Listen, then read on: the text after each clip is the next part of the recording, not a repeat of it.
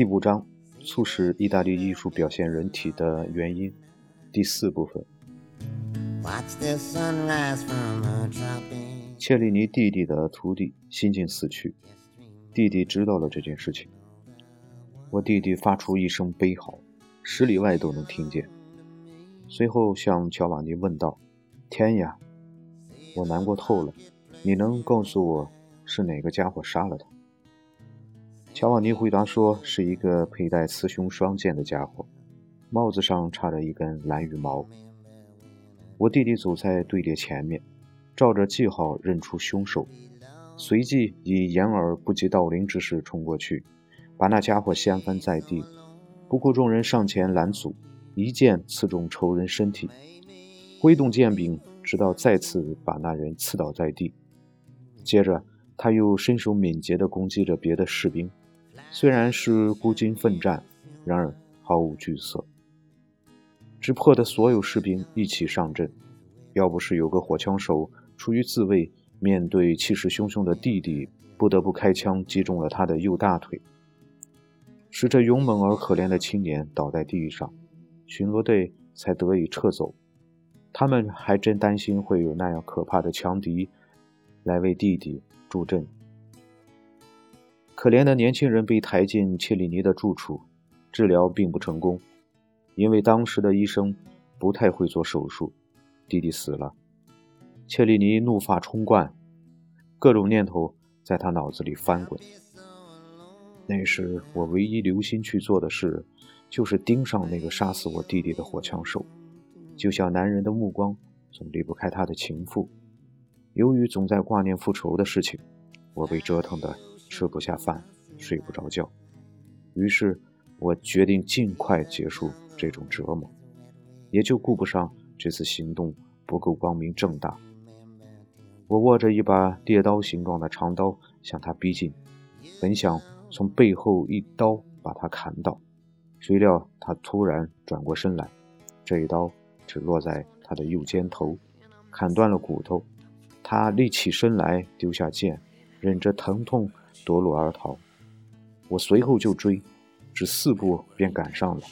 当我把刀举过他的头顶，他却缩了起来，这一刀就从他后脖颈子和锁骨之间深深地砍了进去。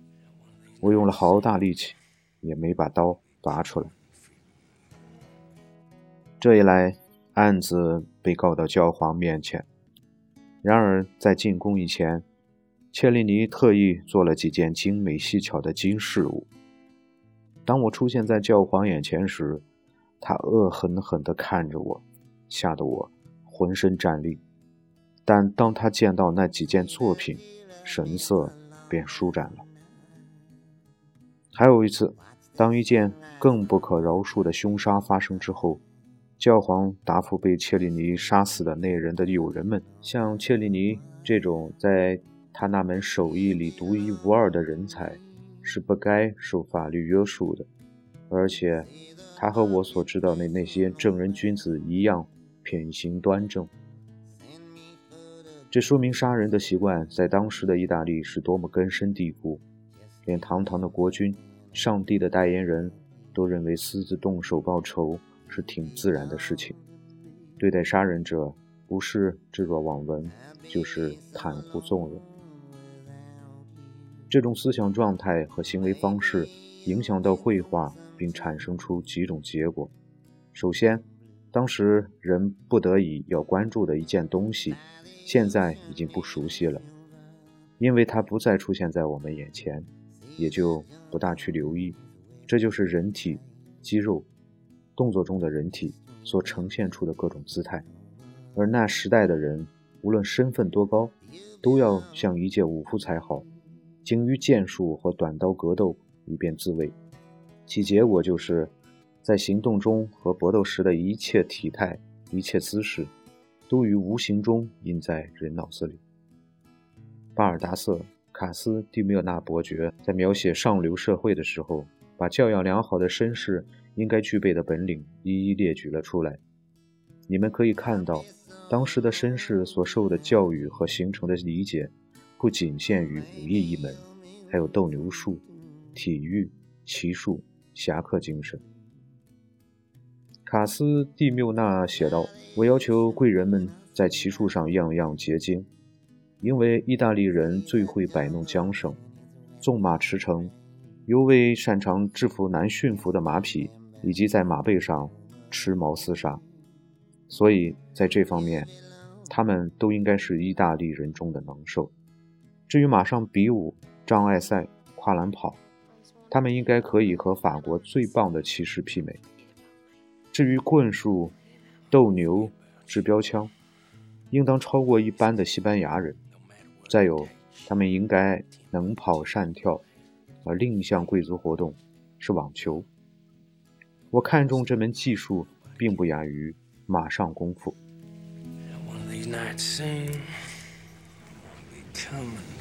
这不是书本中单纯的教训，不是谈话中的空发议论。而是他们要切实做到的，这符合上等人的行为习惯。被帕奇家族杀害的朱利安，为他写传记的作者不仅赞美他有做事的天赋、鉴赏的才能，还称赞他在马术、格斗、制长矛方面的高超本领。杀人魔王、政治天才希瑟尔·博尔吉亚的双手，同他的意志一样强悍，同他的头脑一样灵活。看他的肖像是一个漂亮的人物，看他的历史是能干的外交家，而他的个人生活还告诉我们，他是一名出色的斗牛士。正如人们在他的原籍西班牙所见过的，一个与他同时代的人说，这一年他二十七岁，体型极为健美，他的父皇都有几分怕他。他手持长枪，骑在马背上斗牛。先后杀死过六头野牛，其中他只用一枪就把一头牛的脑袋刺开了花。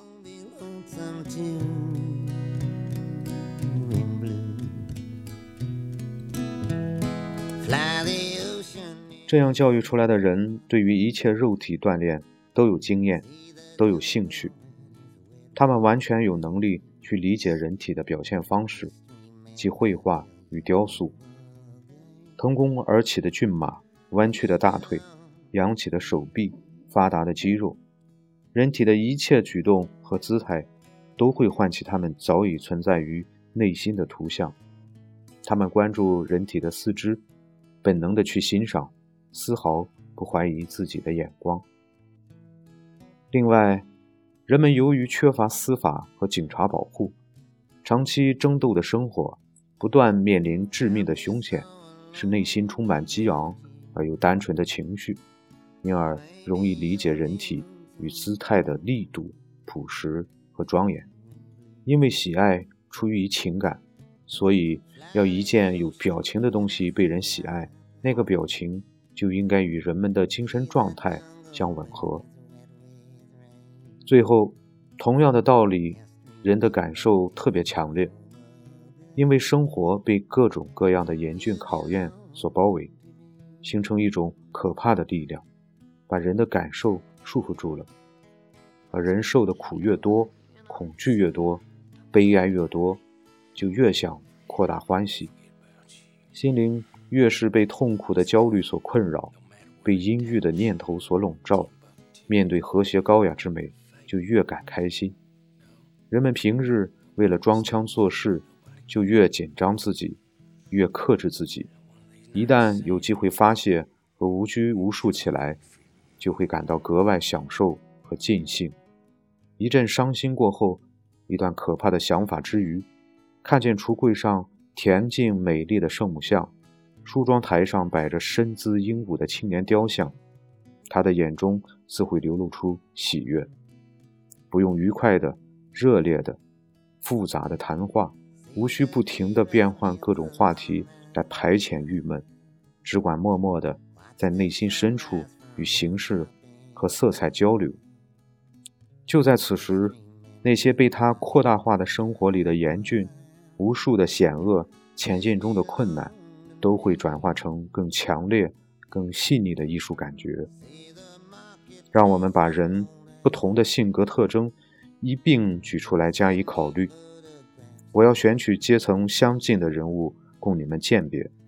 其中一位来自当今时代富裕、有着良好的教养，另一位是一千五百年的贵族大老爷。我们这个时代的人，早上八点起床，套上晨袍，吃过几块巧克力，躲进书房。倘若他是生意人，就会匆匆扫几眼那一摞摞的文件；倘若是个社会活动家，或许会翻几页新出的图书。之后，他便在软绵绵的地毯上悠闲地绕上几圈，走进漂亮的装有暖气的屋子里吃午饭，然后再到街上去散步，嘴里叼着雪茄，走进俱乐部看几页报纸，与人谈谈文学、股票、政治或者铁路改良问题。当他回家的时候，怎么也得午夜时分。若是不行的话，他知道大街上站着一排排警察，根本不会出什么意外。他的精神十分坦然，躺在床上想的是明天还要如此度过。这就是现代人的生活。这样的人见过什么样的人体呢？或许他进过冷水浴场，见过风格各异的池塘里。有畸形的人体在蠕动嬉戏。倘若他是个有好奇心的人，或许一生中能有两三回见到卖艺的人在集市里杂耍。他见过的最重要的裸体，无非是戏台上常常出现的粉乎乎的肉团子。在激烈的情绪方面，他有过什么样的经历呢？也许有些事情伤过他的面子，或者。在钱财方面遇到过麻烦，或者在股票交易上投机亏本，或者一直想做的职位没有谋到。朋友们在社交圈里说他无聊，妻子花钱大手大脚，或者儿子在外惹是生非等等。但是，那种使他本人及家属遭到丧命危险的，可能把他的脑袋送上断头台。或者脚架下面的，让他蹲大牢受尽酷刑折磨的剧烈痛苦，他是一无所知的。他真是太平静了，被保护到很周到，他的心思被娇柔的、甜美的感觉分散的太多。除了难得有机会来次决斗，那也是伴着一定的仪式，在彬彬有礼之中进行的。对于要去杀人者和被杀者的心态，他根本不知道。再掉过头来看看相反的例子，就是那些我们已经提过的尊贵的爵爷们，诸如阿方索·特伊斯特、奥利维尔托、罗伦佐·德美第奇之流，以及他们的幕僚，这都是些掌握着权力的人物。文艺复兴时期的一位贵族。一位绅士，早晨起来的第一件要紧事，就是光着身子，一手操刀，一手握剑，跟着剑术老师练习武艺。就如我们在版画中看到的情形，他在生活中都做了些什么？主要的乐趣在哪里呢？他们的生活就围绕着马队仪仗、化妆大会、入城典礼、扮演神话故事、马上比武。接待外邦君主，他打扮得神采飞扬，端坐在马背上，炫耀漂亮的花边、丝绒上装和金丝纹饰。